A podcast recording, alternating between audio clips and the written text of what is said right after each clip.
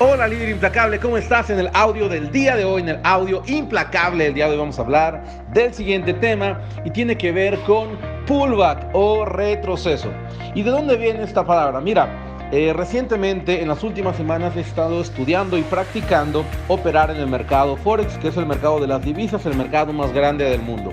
Y uno de los conceptos principales en este mercado es el principio del pullback o retroceso. Es decir, que el mercado siempre se está moviendo hacia arriba o hacia abajo, hacia arriba o hacia abajo. Entonces, se divide entre impulsos o retrocesos. El retroceso se conoce como la acción donde el precio descansa un poco, reflexiona un poco antes de volver a subir o volver a bajar, que esos son los impulsos. Ahora, ¿qué tiene que ver esto con tu vida personal, con tu liderazgo? Porque sucede exactamente igual.